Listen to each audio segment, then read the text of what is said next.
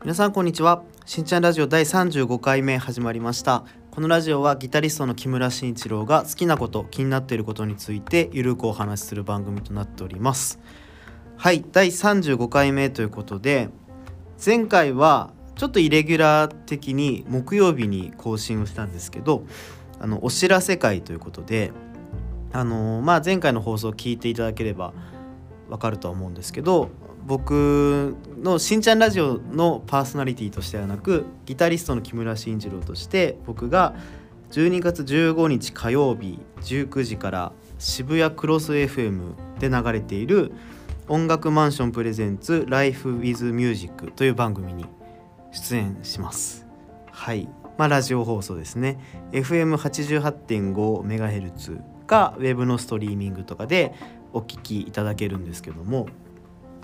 前回ねあの散々お知らせしといて日付を言い忘れて最後に言うっていう。12月15日。だからちょうど1週間後ですね。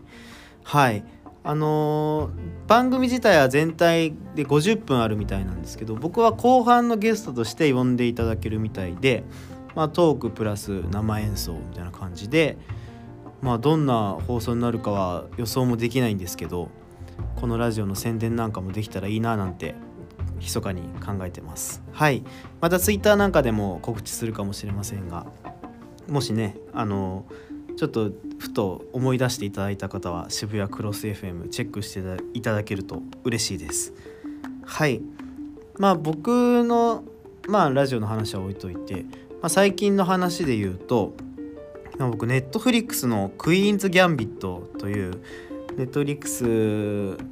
のドラマにとってもハマっていてまあざっくりした話だと孤児院にいた少女が、えー、そのチェスの才能を開花させて、まあ、どんどんのし上がっていくというストーリーで僕もまだ全部は見てないで今6話目ぐらいまで見たんですけどそうなんかストレンジャーシングスとかねネットリックスのを見た時のようなワクワク感っていうよりは淡々と一人の少女の人生を追ってるような感じなのでそのまたこう毛色が全然ね違うドラマではあるんですけどすごくこうグーッと見入ってしまう感じがあってストーリーも大どんでん返しがあるわけではなくて本当割と想像通りのストーリー挫折があったりとか、うん、あの喜びがあったりとかっていうのは結構予想通りであるんですけどすごくハマってますね。まあ少女がどんどん綺麗になっていくっていうとこもすごい魅力的な部分の一つかななんて思うんですけど僕自身あの将棋とかはちょっといまいち把握駒の動きとか把握してなくて弱いとこはあるんですけどチェスを一時期ちょっと駒の動きとかなんかやり方を覚えてた時期があってそれが完全に「ハリー・ポッター」の影響で小学校ぐらいの時に遊びで覚えてたんですけどそれなので結構それぞれの駒の名前とかを知ってるからより今楽しめて見てるのかななんて気もしますけどでもチェスを知らない人でもあのなんとなく見るのにはすごい楽しいドラマかなと思います。でまあちょっとねそのクイーンズ・ギャンビットを見て思ったのがあの僕って仕事柄写真を撮ってていただく機会がすごい多くて、まあ、演奏中の写真もそうですけどいわゆる潜在写真って言ってそのまあ僕のコンサートのチラシとかで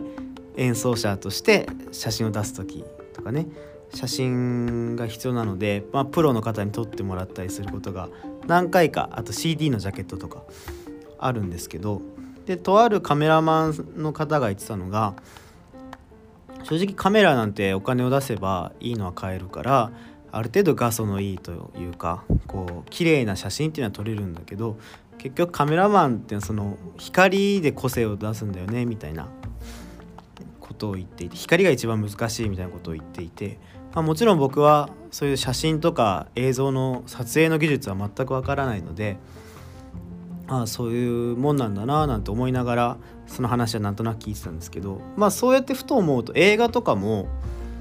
こうなんとなくネットフリックス系の映画とかドラマ僕も何本か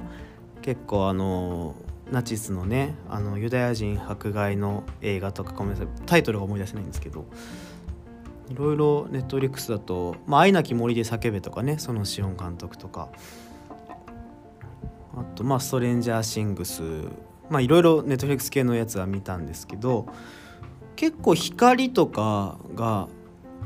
割と同じように独特な暗さがあるというかこうすごいパーッと明るいようなまあ作風にもちろんよりますけど割となんかそういうイメージがもちろん監督がそれぞれ違うのであのその監督の趣旨趣向っていうのね大いに出てるとは思うんですけどなんとなくネットフリックス系のドラマとか映画ってある程度こう同じ匂いを感じるんですよね。だからそういうある程度の規制じゃないけどどっかしらそういう観点は光とかね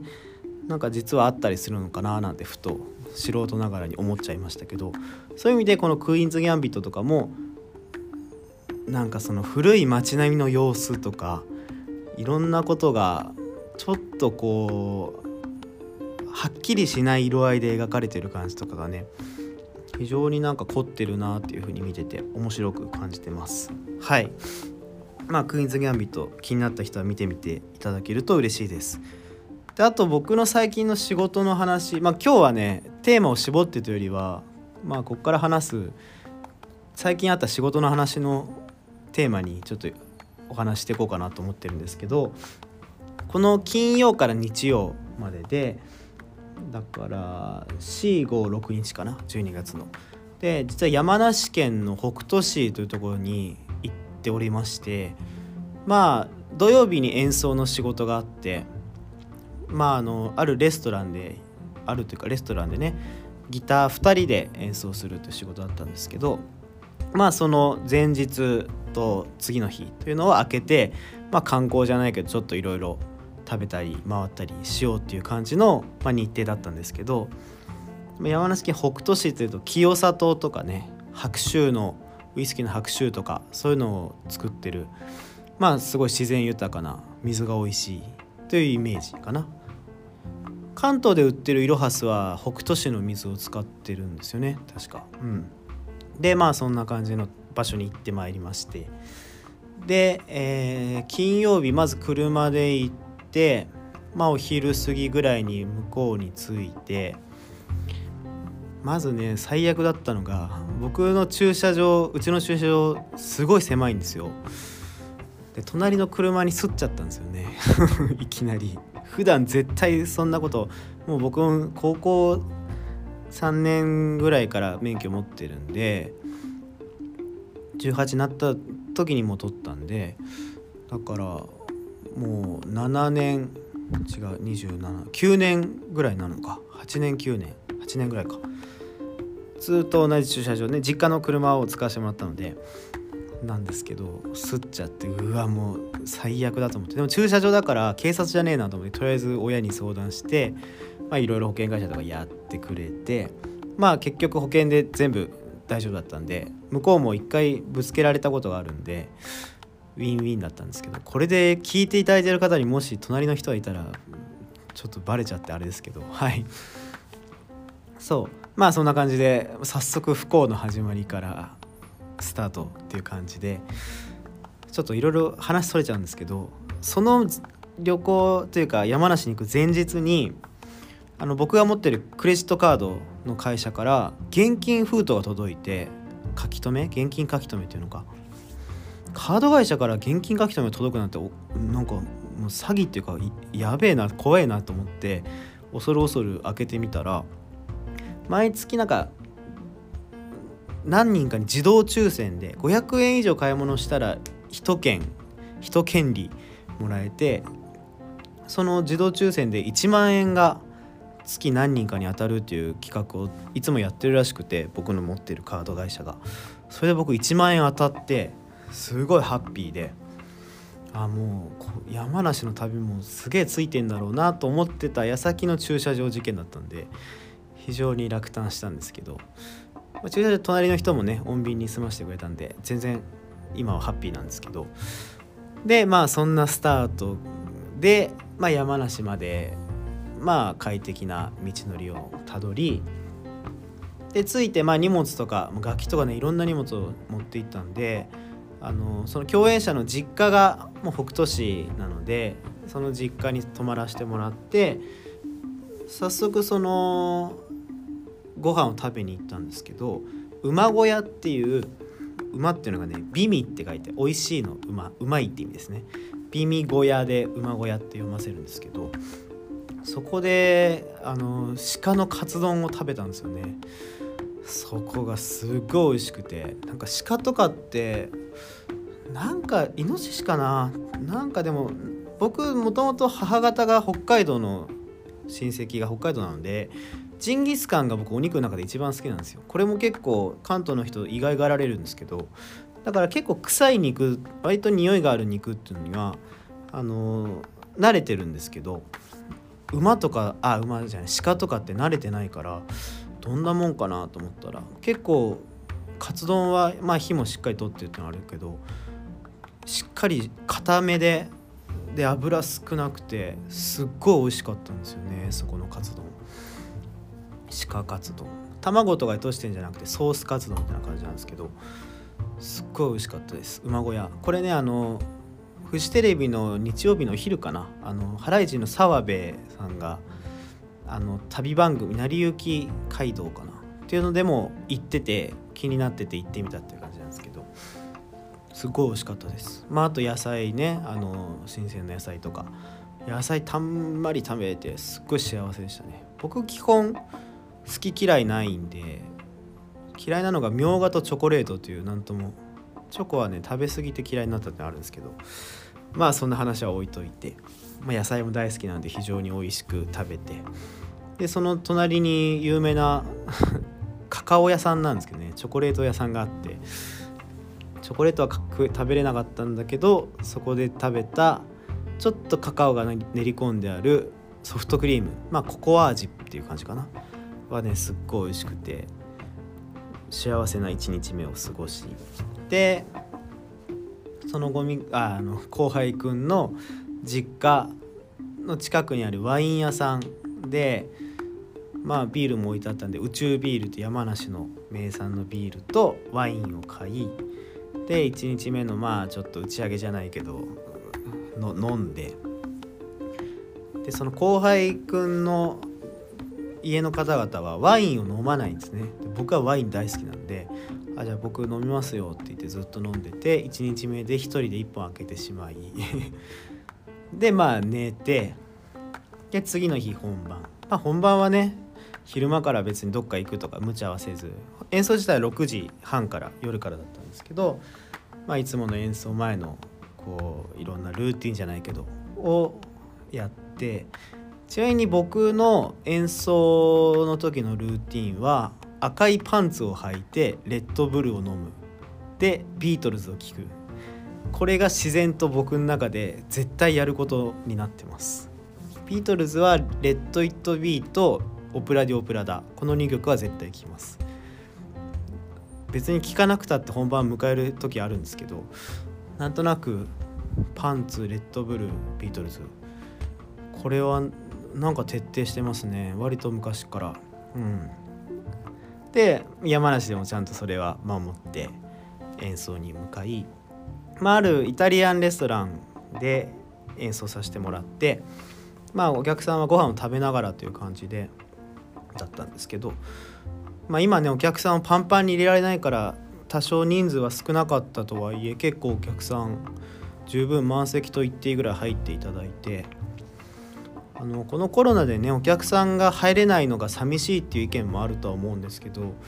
まあポジティブに考えればぎゅうぎゅう詰めで聞くよりはある程度広々とした環境でゆっくり聴けるっていう利点まあこっち弾く側としてはねいっぱい入ってくれた方がありいろんな意味でありがたいんですけどまあでもね快適に弾けるっていう意味では今の状況を楽しんでもいいんじゃないかななんてふと思いましたけど。まあそんな感じで無事演奏が終わり。でその日に空を見に行ったんですよね。清泉寮っていうすごい見晴らしがいい場所があって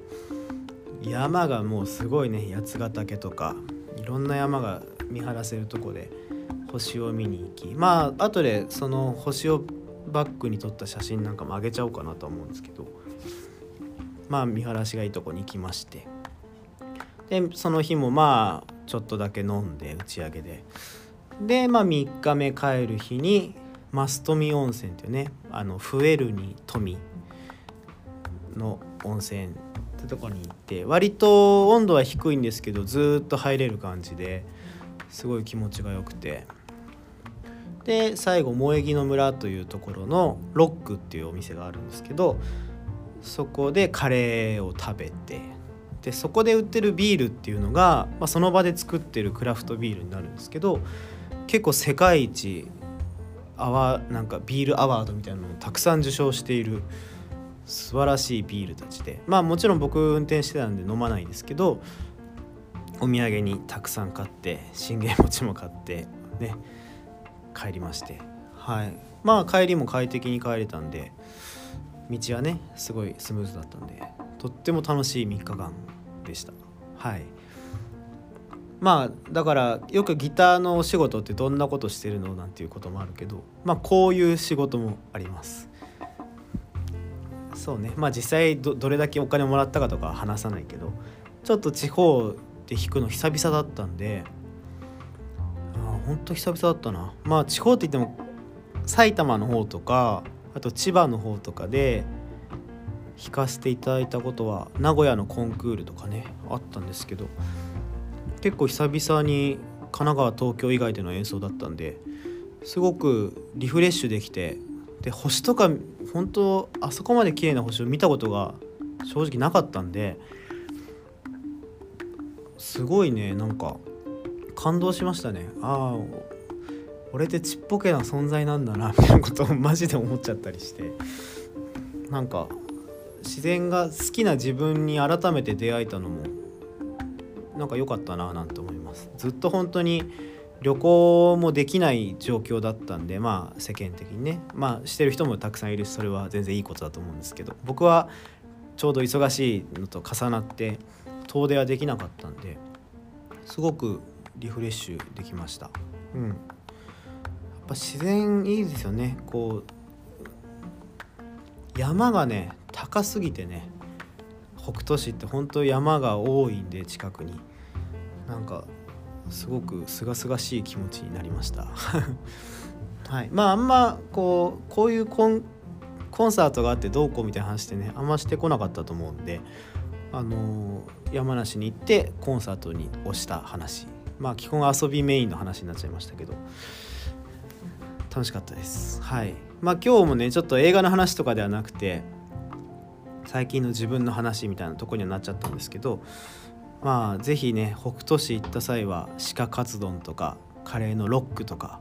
この辺調べてみると面白いかなと思うので是非行ってみてくださいはいじゃあ今日はそんな感じですねこのしんちゃんラジオが、えー、Twitter インスタグラムと SNS をやっておりますので、ぜひフォローお願いします。毎週火曜日の19時に配信しているので、ご視聴お願いします。来週は渋谷クロス FM も火曜日19時に出てます。はい。で、えー、メッセージが送れるようになってるので、質問やご意見、バリ造語でも何でも構いませんので、是非いただけると嬉しいです。Twitter のリプなんかでもお待ちしています。はい。じゃあ今日はそんな感じで、さよなら。